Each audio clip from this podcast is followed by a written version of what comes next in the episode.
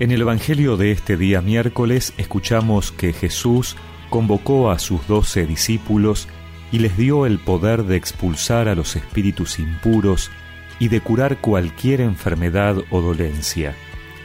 Los nombres de los doce apóstoles son, en primer lugar, Simón, de sobrenombre Pedro, y su hermano Andrés, luego Santiago, hijo de Zebedeo, y su hermano Juan, Felipe y Bartolomé, Tomás y Mateo, el publicano, Santiago, hijo de Alfeo, y Tadeo, Simón el cananeo, y Judas Iscariote, el mismo que lo entregó. A estos doce Jesús los envió con las siguientes instrucciones.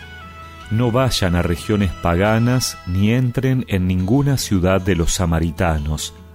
Vayan, en cambio, a las ovejas perdidas del pueblo de Israel. Por el camino, proclamen que el reino de los cielos está cerca.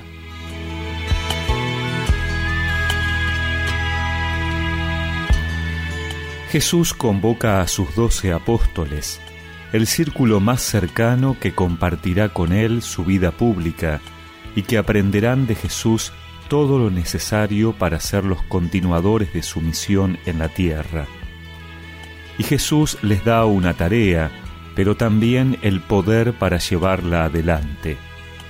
O siendo más fieles al texto, primero les da el poder y luego les dice para qué es ese poder. Así Jesús les da el poder de expulsar espíritus impuros, es decir, sanar espiritualmente a las personas, liberarlas de aquello que no nos deja vivir en la gracia de Dios.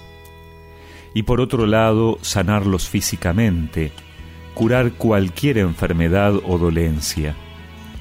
Los judíos pensaban que las enfermedades eran consecuencia del pecado del hombre, por eso es primero la salud espiritual para alcanzar la física.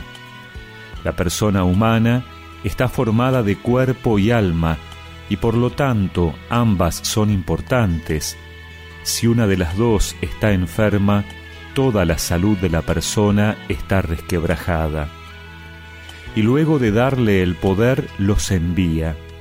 En primer lugar a las ciudades judías, que eran los herederos de la promesa de salvación, a proclamarles que ya se acerca el reino de los cielos. Para esa misión les ha dado el poder, pero el poder adquiere sentido para esa misión.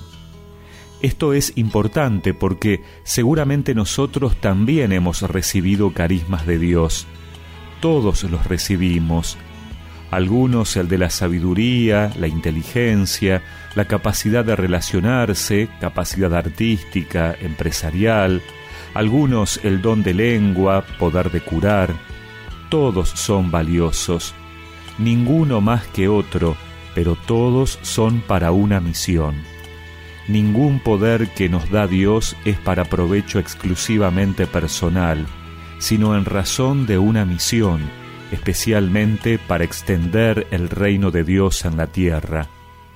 Hoy podemos ponernos delante del Señor, agradecer las capacidades que nos ha dado, preguntarnos cuál es la misión que Él nos encomienda y ver si estamos siendo fieles a esa misión. Señor, toma mi vida nueva antes de que la espera desgaste años en mí. Estoy dispuesta a lo que quieras, no importa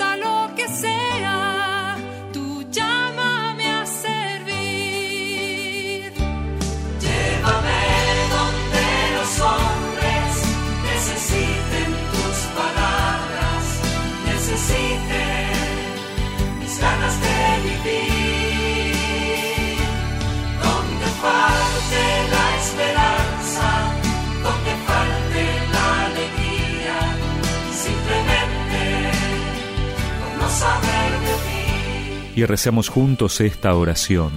Señor, gracias por darme los carismas necesarios para cumplir la misión que me has encomendado.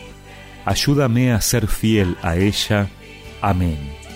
Y que la bendición de Dios Todopoderoso, del Padre, del Hijo y del Espíritu Santo los acompañe siempre.